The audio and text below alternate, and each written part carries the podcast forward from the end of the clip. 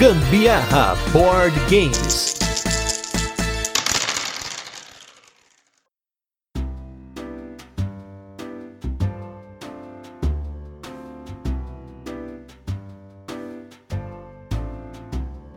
Fala galera, beleza? Aqui é a Carol Guzmão. E aqui é o Gustavo Lopes e esse é mais um episódio do Gambiarra Board Games, o seu podcast sobre jogos de tabuleiro que faz parte da família de podcasts Papo de Louco. E nesse 67º episódio de resenhas e curiosidades, vamos falar do primeiro jogo do aclamado designer Martin Wallace que aparece aqui no podcast. Jogo aí que recebeu reações mistas por ser um jogo que não é nem de entrada e nem para os amantes dos designs mais complexos do designer, além de seu tema inusitado, hoje vamos falar do jogo Moa. Mas antes, vamos para os nossos recadinhos e destaques da semana e logo a gente volta com a nossa resenha, onde apresentamos o jogo, comentamos como ele funciona e depois passamos aí para as curiosidades, a nossa experiência com ele e a nossa opinião. Nos recadinhos, queria só mencionar mais uma vez, reforçar que nós estaremos participando da Spiel Digital, para quem está ouvindo esse cast antes do dia 22 de outubro, ou pelo menos antes do dia 25 de outubro, né? Quem puder conferir, vai ter uma plataforma digital, a maior feira né, de jogos de tabuleiros do mundo, a Spielmesse, que acontece lá em Essen, estará agora digital, num formato digital, e nós estaremos participando com conteúdos diários lá, né? Então não apenas dentro do Gambiarra, mas já tem conteúdo aí que eu participei no Covil dos Jogos. Então vamos ver como é que vai ser aí, mas até lá tem chão, então a gente espera que vocês participem e estejam antenados por lá. E até comentar que na semana que vem não vai ter destaques da semana e recadinhos, vai ser somente os jogos da feira. Então, assim, então só para vocês não estranharem, vai ser um formato um pouquinho diferente para Spiel. Então, estaremos lá com bastante conteúdo bacana. Então, não deixe de conferir. E nos destaques da semana, a gente jogou muitos jogos na última semana. Teve um dia que nós batemos nosso recorde. Nós jogamos 10 jogos seguidos, pequenos, claro, em o quê? Umas 3 horinhas por aí? Foi, foi bem legal mesmo. A Carol foi escolhendo os jogos, especialmente pegando jogos que a gente não jogava há bastante tempo, né? E acabou rodando bastante jogos. Porém, eu vou falar dos destaques dessa semana, que são jogos que nós nunca havíamos jogado e todos eles foram experiências excelentes. Começando aí pelo jogo mais leve da nossa coleção, o Party Game Taco Gato Cabra Queijo Pizza. Leve não é, né? Porque com aquele mundaréu de carta que eu fiquei no final, ficou pesado pra mim. é, não, é um jogo mais leve de complexidade, né? Um party game bem inclusivo, né? Tanto que esse jogo tava já aqui na, em casa faz um tempo tal, mas depois de ouvir a Letícia, lá, a filha do Romir, comentando sobre o jogo no cast que a gente fez com dicas de jogos para crianças, a gente acabou se animando e levamos ele pra mesa, jogamos em dois, jogamos em cinco e foi muito engraçado. Muito engraçado. gente, assim, me surpreendeu. Eu tinha um pouquinho de preconceito porque eu achei que tinha esse negócio de ficar batendo na mão ali e tal. Às vezes um ali, o outro ali se machucou, mas, né, em prol do jogo. Principalmente quando saiu o gorila. Aí que doía mesmo. O nego tava se machucando, dando soco no peito para poder fazer rápido, né? Mas muito legal, para quem não conhece Taco Gato Cabra Queijo Pizza, é um jogo no qual você tem que falar esse mantra aí, né? Taco Gato Cabra Queijo Pizza, e virando cartas de um baralhinho que você tem pessoal. Se você vira uma carta e é o mesmo bicho ou a mesma coisa que você acabou de falar, quem bate por último leva o bolo inteiro de cartas. E aí tem umas cartas que é o gorila, o narval e a marmota. Você tem que fazer uma sequência ali diferente de ações e aí bater no monte, enfim. É bem engraçadinho, um jogo party game aí, bem bacana. O segundo jogo foi um jogo que a gente só pode jogar uma vez só, que é o jogo Elementar. No caso aí, o que a gente jogou essa semana foi o Elementar A Tumba do Arqueólogo, e é um jogo de investigação no qual você joga aí entre 1 a 8 pessoas, investigando um caso com um sisteminha de cartas um pouco diferente, né? Porque ele é um jogo, mas as ações que você faz no jogo, elas são mais lúdicas, né? Não tem uma coisa tipo fazer um negócio ali, alocar um trabalhador ou virar, né? É sempre assim, você tem uma carta, você pode jogar ela ou descartar ela, e ela tem que fazer sentido pro caso, né? Foi bem bacana o caso que a gente pegou. A gente conseguiu acertar tudo, mas a gente usou muita pista ruim, né? É, foi bem legal porque a gente conseguiu desvendar o mistério, né? Do Edward Carter. Mas sem spoilers, isso é sem spoilers. Sim, mas muito divertido, né? A minha irmã tá fazendo é, faculdade de Direito, então ela capturou aquela... Aquela, aquela vibe, né? Aquela vibe de estudante de Direito pra, pra conseguir decifrar e foi bem legal. Esse aí é um jogo que só pode jogar uma vez, então para nós fazermos a resenha dele, nós vamos jogar os três jogos e a gente deve emprestar esses jogos para outras pessoas que são conhecidas nossas, nossos amigos aí, o Rafael, o Bianco, o Evandro, né, que estão sempre jogando com a gente, mas não estão jogando com a gente desde março. Vou emprestar os jogos para eles, para eles brincarem um pouco e a gente ter uma experiência aí ou até uma opinião do jogo bem mais robusta, rica para vocês como sempre. A gente acaba se desafiando, às vezes se sobrecarregando, mas a gente faz o cast do jeito que a gente gosta. E por fim, o jogo mais pesado da nossa coleção foi pra mesa finalmente. Um jogo que eu tava com medo de colocar na mesa, porque eu achei que ele ia ser pesado demais. E muito obrigado, Vital Lacerda, por ter feito um jogo que faz total sentido as ações, total sentido o tema. Tudo faz ali um ciclo que é o jogo Lisboa. Ou como muita gente comenta comigo, aquele jogo bom, muito bom, mas vendi. Não vai ser o nosso caso, porque estamos ambos aprovando o Lisboa. Approved. Approved. Approved porque é um jogo sensacional. Eu entendo porque que muitas pessoas foram com muita sede ao pote num jogo do Vital Lacerda como esse e depois acabaram vendendo porque o jogo não viu mesa, porque ele é um jogo pesado. Não vou brincar aqui e falar, não, a gente, foi, a gente aprendeu e jogou, foi fácil. Não, não foi fácil, não. Eu só fui entender o jogo mesmo, um, de um terço pra frente, que eu comecei a sacar ali os mecanismos, os ciclos dos produtos, de como você constrói as suas lojas ali, e esses, as conexões entre lá as ações do jogo, os três principais, lá que tem o rei e tal, não sei o que. Eu esqueci o nome dos caras lá de Portugal lá, mas tudo fez sentido e eu até achei que a gente foi muito bem, porque em comparação com pessoas que são mais cracudas no Lisboa, a gente pontuou muito bem e depois eu fui atrás, eu reli o manual, eu vi, né, a, a foto da partida que a gente tirou, da mesa tal, relembrei, a gente não jogou errado, a gente fez tudo certo de primeira, graças ao vídeo do Luquita, Tutorama Lisboa. Sensacional, coisa linda. Aquele vídeo é uma obra de arte. Muito bom, mas eu ainda acho que o Agra é pior, mais difícil. O Agra, gente, é tão mais simples que o Lisboa. Não sei, não entra na minha mente. A gente tem que jogar o Agra de novo. ah. Bom, mas chega de Lisboa, vamos falar aí do jogo do nosso review retrô da semana, que é o jogo Dead Man's Doubloons.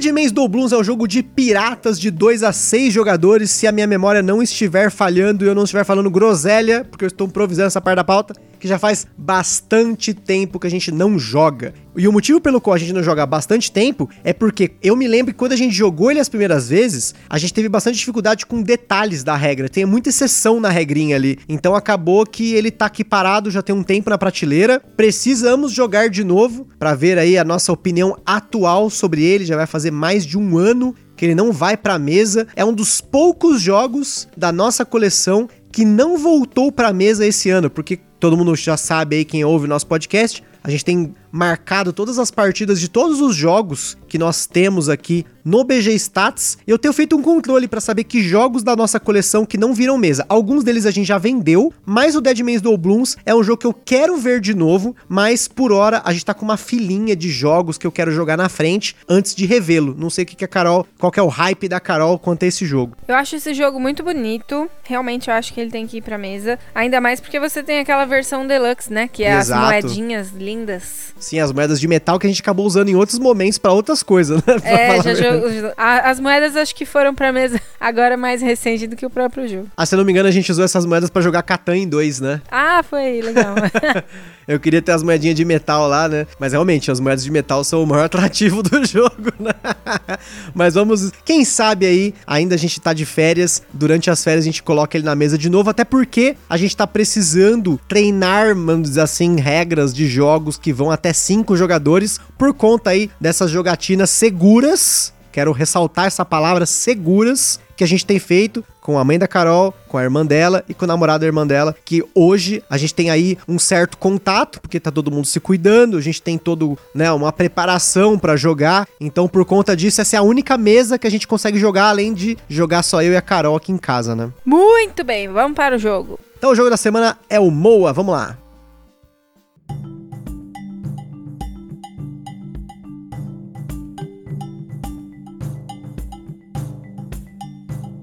Mo é um jogo para 2 a 5 jogadores que, assim como o Lucidity, que já apareceu por aqui, seria lançado pela editora Derruba Peças, se não fosse pelo problema que eles tiveram ao importar os jogos. Quem quiser saber mais, falamos sobre isso também no cast do Lucidity. Quanto ao tempo de jogo, nossas partidas tiveram uma média de meia hora. O MOA é um jogo que usa a mecânica de controle e influência diária como base. Porém, o que pega aqui é a gestão de mão, que pode ser extremamente punitiva, frustrante e complicada. A gente vai falar sobre isso. Na nossa escala de complexidade, ele recebeu 4 de 10, não sendo um jogo que se encaixa nem como um jogo de entrada, mas também não chega a ser um jogo complexo. Você encontra o MOA numa média de 200 reais, um valor muito bom pela qualidade dos componentes e também pela média atual de jogos com a mesma quantidade de peças. Além disso, é um jogo independente de idioma. Em Moa, os jogadores são levados para uma versão alternativa da época da colonização da Nova Zelândia,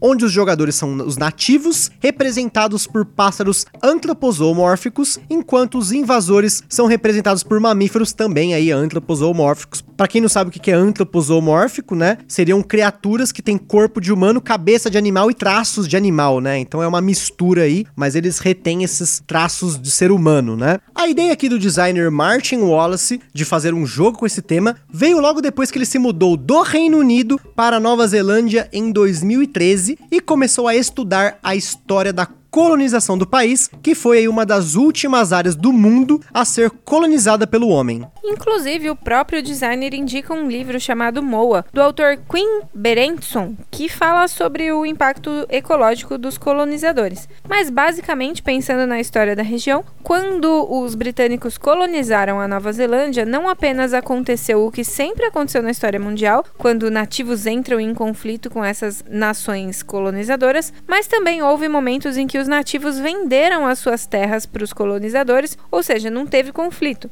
Além do impacto também no ecossistema da região, que era composto por muitos pássaros que foram extintos pela caça e pelo choque com animais que não faziam parte daquele ecossistema, como cachorros e ratos. Isso é representado de forma lúdica no jogo, pois cada jogador possui seus meeplezinhos de pássaros que são colocados nas áreas da ilha para controlar o território. Porém, há momentos em que os mamíferos invadem o território, podendo haver batalhas por esse território, mas também os jogadores podem vender o território em troca de pontos. As espécies dos pássaros estão descritas no próprio Player Aid e estão ilustradas de forma antroposomórficas nas cartas que você usa no jogo. São duas grandes rodadas com sete fases cada. No início de cada rodada, os jogadores recebem nove cartas e em cada turno podem jogar uma ou mais cartas combinando símbolos contidos nessas cartas para fazer uma ação. Dentre essas ações, o jogador pode atacar um território conquistado pelos mamíferos, colocar pássaros em territórios sem mamíferos comprar itens para ajudar durante o jogo ou colocar pássaros líderes para pegar bônus existentes nos territórios.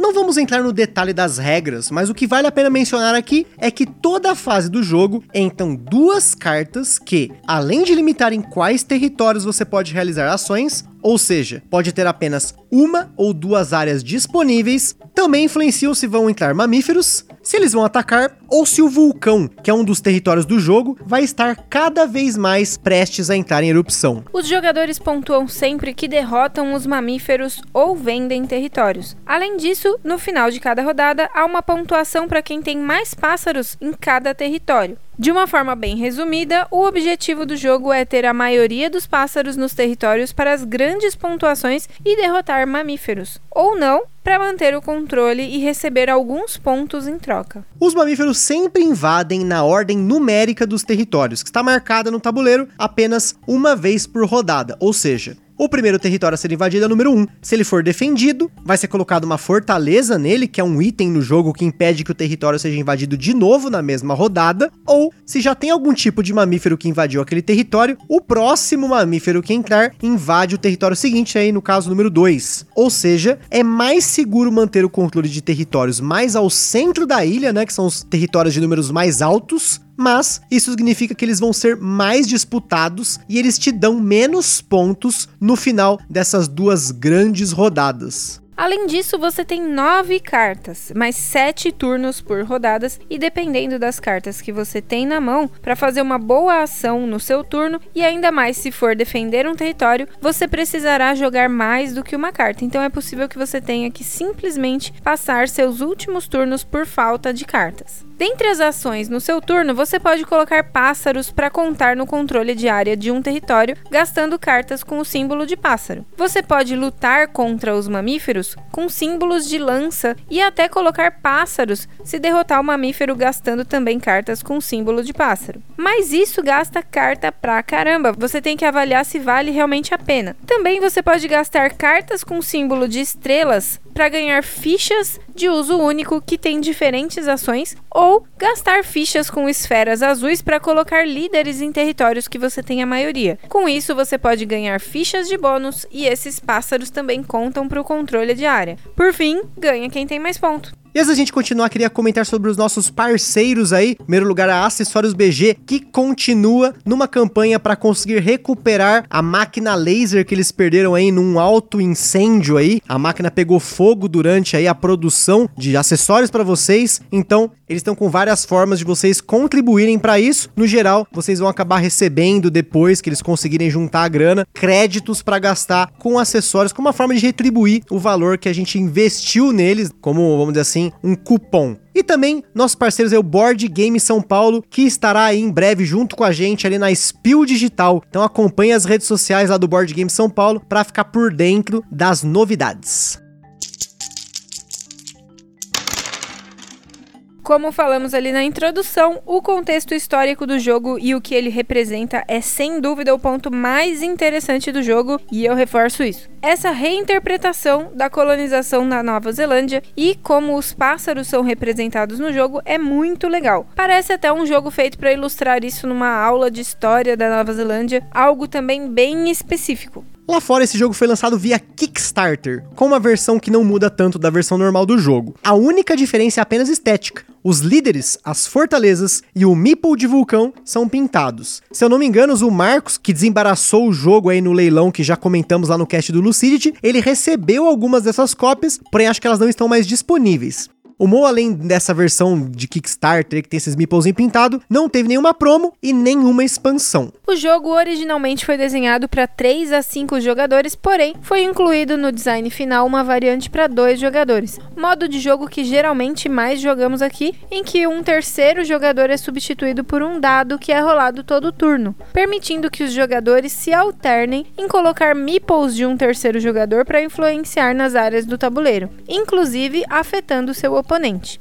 Foi uma boa implementação, mas sem dúvida o jogo é bem mais disputado com mais jogadores, como 4 ou 5. Pensando na disputa pelos territórios, que faz bem mais sentido com mais jogadores e até no esquema de desempate, pois muitas vezes vale bastante a pena num território com três espécies que estão empatadas em primeiro, você colocar um passarinho lá para pontuar bem no segundo lugar visto que nesse jogo, quando há empate, os jogadores empatados dividem os pontos da posição. O controle de área desse jogo é bem polarizado, pois os jogadores podem se acumular nos territórios com numeração mais alta, pois todo mundo sabe que os terrenos né, de numeração mais baixa serão eventualmente invadidos tanto na primeira rodada do jogo quanto na segunda, e precisarão ser defendidos, o que significa gastar bastante carta. O aspecto mais criticado no geral do jogo é justamente isso, gastar cartas. Você fica bastante limitado pelos símbolos das cartas que você saca no começo da rodada e tirando uma das fichas que te permite comprar uma carta ou até uma outra que te permite descartar cartas e comprar mais cartas no lugar, que nada garante que você vai comprar cartas melhores do que as que você já tem, não vai ter outro jeito de você receber cartas, meu amiguinho. O que você sai no começo da rodada vai definir tudo o que você vai precisar fazer nos seus turnos.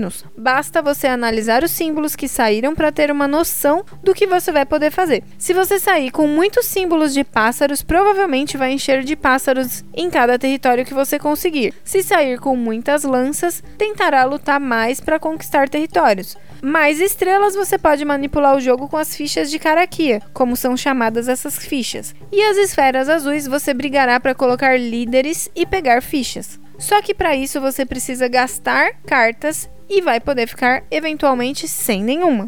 As resenhas que a gente viu do jogo foram bem polarizadas, justamente por esse aspecto somado à previsibilidade dos mamíferos e a imprevisibilidade dos territórios que você pode agir em cada rodada. Além disso, tem aí um Push or Luck no vulcão que pode entrar em erupção logo na primeira rodada, mas na segunda é bem provável que ele vá. No nosso caso, em todas as partidas ele entrou em erupção, no geral, na primeira rodada, acho que foram poucas as vezes que ele entrou na segunda. Então é uma área ali que você pode arriscar e se ferrar. Eu me ferrei em todas elas que eu arrisquei. Você também sempre sabe quantos mamíferos de cada tipo podem entrar numa invasão, mas você não sabe quando eles vão invadir, e as doninhas sempre invadem na hora. Ou seja, é um jogo com muitos aspectos imprevisíveis, porém com jogadas bem limitadas. E antes de continuarmos nessa linha de raciocínio sobre a nossa análise, vamos falar sobre os sleeves. Nós não eslivamos o nosso jogo, mas você vai precisar de 60 sleeves tamanho padrão e 50 sleeves tamanho mini euro. E falando das jogatinas que a gente teve, esse é um jogo que vai ter uma pequena polêmica aqui entre a gente, porque nós temos opiniões bem diferentes quanto ao jogo. Eu achei que, em primeiro lugar, eu fiquei bem confuso com o posicionamento desse jogo dentro, vamos dizer assim, do que ele oferece. Porque, como eu falei lá na minha introdução, ele não é um jogo de entrada. Você não pode pegar esse jogo e colocar numa mesa com uma galera que tá começando a jogar, que nem no caso aí a mãe da Carol, né, a Gabi e tal, que são as pessoas que a gente tem jogado no momento, que tem jogado bastante jogos mais leves. Então eu não tenho como colocar esse jogo para eles, mas eu também não tenho como colocar esse jogo para uma galera que já é mais mais hard gamer aí, porque ele é um jogo que tem muita imprevisibilidade, muita mesmo, assim. Tem rodadas, por exemplo, que sai terreno ali para que você pode agir e se você não tá com uma ficha de Karaki que tem uma ficha no jogo que você pode usar ela para poder, vamos dizer assim, invadir qualquer território, ou agir em qualquer território, mas ela custa duas estrelinhas, então ela é uma, uma ficha cara, né? é muito difícil você se planejar nesse jogo, que vai sair os terrenos, você não sabe se você vai usar alguma coisa naquele terreno, você vai segurar a carta. Então, nesse ponto, geralmente o pessoal que joga, por exemplo, Eurogames, preferem jogos que têm mais aspectos de controle, menos aleatoriedade, menos sorte, né, como a gente já falou em outros casts. Então, ele é um jogo que ele tá num posicionamento meio cinza. E eu cheguei até a mandar um e-mail pra editora do jogo lá de fora, a Ape Games, para tentar entrar em contato com o Martin Wallace para conversar sobre a ideia dele pro jogo, onde que ele imaginava que o jogo se encaixava, vamos dizer assim, pro público, porque nós não conseguimos entender essa parte, né? Acho que do meu, meu caso aqui, né, eu, Gustavo, minha crítica ao jogo mais forte é com relação a isso. Eu não consegui colocar esse jogo num grupo específico. Eu não sei para quem esse jogo foi feito. Para mim ele foi, porque eu gostei do jogo. Eu entendo que ele é um jogo que tem aleatoriedade e ao mesmo tempo tem aspectos que você tem que se controlar. Você tem que tentar planejar o que não dá para planejar. Eu acho legal isso. É uma, um, um jogo diferente. Para mim, é, a minha sensação que eu tive é que ele é um jogo diferente. Mas não é todo mundo que curte isso. Especialmente o aspecto restritivo dele, que é quando você tá usando as cartas, você tem que usar duas, três, quatro cartas pra fazer uma ação boa e fica sem carta. Eu adorei esse esquema de, de contar um pouco da história do lugar. Isso daí eu achei muito interessante. Inclusive, como a gente já falou, no Player Aid fala um pouco sobre as espécies que entraram em extinção lá no, na Nova Zelândia. Se bem que eu acho que Kiwi ainda tem, viu? Lá ainda existe kiwi. Será? Aquele passarinho kiwi. Precisaria olhar aí, hein? Tô, tô em Mas dúvida. eu, eu acho que sim, se eu não me engano, a minha prima morou um tempo lá e eu já vi foto. Mas pode ser que seja de museu, não lembro. Faz tempo. Enfim, eu gostei bastante desse aspecto histórico, né? Mas, por exemplo, se alguém um dia perguntar pra mim, e aí esse jogo, você joga ou você passa? Eu falaria passarinho. Essa piada não foi tão boa porque eu fiz ela pra ele, pro Gustavo. eu fiz essa piada pro Gustavo na última vez que a gente jogou. Então ele forçou a risada, gente. Não, não forcei, foi, foi boa, mas. Bom, sobre o kiwi, gente, eu acho que ele não tá todas as espécies de kiwi extintas, mas elas, elas são espécies com risco de extinção, né? O kiwi, no caso. Mais outros pássaros, como o próprio moa, que era um pássaro grande, lento, fácil de caçar, e já era, né? Baixou o ornitólogo aí agora? Mas tava escrito no Player Aid, você não leu? Não, mas você. não. Baixei o ornitólogo barra Wikipedia. Ah, então é isso Sempre eu quis dizer. Wikipedia é a fonte mais confiável de informação, pode confiar. Mas enfim, eu acho que é um jogo bastante bonito. Inclusive, os meeples são as coisas mais encantadoras do mundo. Exceto pelo meeple de vulcão, que eu achei horrível. Mas, enfim, essa questão mesmo de, de ser muito restritivo me incomodou um pouco. Principalmente nas primeiras jogadas, onde eu ficava realmente sem carta nenhuma na mão. E a- as partidas lá comendo solta e eu lá sem carta nenhuma. Passando toda hora o turno, né? É, isso me incomodou bastante. Mas aí nas outras jogadas eu acabei melhorando um pouco isso, conseguia controlar um pouco mais. Tanto que na nossa última jogada eu morri com carta na mão. tipo, acabou o jogo e eu tinha cartas na mão, inclusive três Que cartas. eu também, eu acabei com carta na mão também. É, só que acabaram os passarinhos e eu tinha cartas de passarinho e não tinha como pôr passarinho, só tinha líder pra pôr, só que eu também não tinha como colocar líder porque as cartas não, não tinham as esferas azuis. Enfim, eu achei um jogo bem complicadinho. Era, eu acho que seria mais legal se a gente tivesse oportunidade de jogar em todas as rodadas, né? Então, eu acho que esse é um aspecto que o designer fez intencional e realmente, assim, muita gente não gostou. Até nos links que vocês vão ver aí, tem uma resenha que eu coloquei lá do pessoal do Boards and Burgers, né? O Diego fez a resenha desse jogo, ele não gostou do jogo mesmo. Ele simplesmente falou que não tem com quem jogar mais esse jogo, porque ele é um jogo aleatório que não podia ser aleatório, porque a forma como você joga o jogo, ela é muito restritiva, ela é muito punitiva se você faz um negócio errado. Muitas vezes já aconteceu de eu estar, tipo, muito bem numa rodada, eu ter conquistado vários territórios, e aí foi uma invasão atrás da outra, e eu perdi um monte de território. Tipo, no mesmo turno eu perdi tudo que eu tinha. Por quê? Eu tinha cartas na mão pra segurar uma invasão, mas não quatro. Então, mas a nossa vida, ela já é tão assim restritiva. Por exemplo, se você não lava a roupa todo sábado, por exemplo, vai faltar calçola no final da semana. se você não poupar. Se... se você não poupar. Ai, se você não poupar alimento, você fica sem até o final do mês. Sei lá, se você faz a compra mensal. não, enfim, né? Dinheiro. Então, nos jogos, eu quero abundância. Eu quero abundância. ah, mas. Gente, eu não vou argumentar com essa daí, mas. Porque eu entendi, eu entendo esse sentimento. Eu entendo o sentimento de você jogar o jogo e você tá com aquela mão de cartas e você sabe que se você fizer uma jogada errada, você vai ficar sem carta. Você vai, tipo, você vai se ferrar no jogo, né? Literalmente, né? Teve partida que eu me ferrei bonito nesse jogo por não ter jogado a carta certa na hora certa. E aí vinha os mamíferos lá, me ferrou inteirinho. Então, assim, ele é um jogo que eu não tenho como recomendar para um grupo específico de jogadores. A única coisa que eu posso comentar é que é o seguinte: sempre assista o gameplay, né? Eu assisti um gameplay do Heavy Cardboard, eles têm um gameplay em inglês. Eu gostei do jogo, eu gostei do que eu vi. Só que depois de jogar esse jogo com a Carol, eu entendi o porquê eu vi muitas resenhas negativas desse jogo. Por exemplo, o controle de área desse jogo, ele não é um controle de área, você não tá controlando a área o tempo todo. É muito fácil de você perder o controle. E o esquema de vender o território pros mamíferos não compensa. Em nenhuma partida a gente vendeu o território porque não compensava. Compensava mais eu perder o território, pegar os passarinhos de volta e colocar em outra área do que vender o território. Ou eu me ferrar e derrotar um cachorro lá, são seis lancinhas, meu, é a carta pra cacete que você usa, mas ficar com o ponto do cachorro do que perder o território, vender o território pra ele. Então, assim, essa parte de vender o território eu entendo que faz sentido pro tema, porque como a gente falou, os nativos e os colonizadores na época, eles tentaram entrar em acordo financeiro das terras. Então não teve banho de sangue,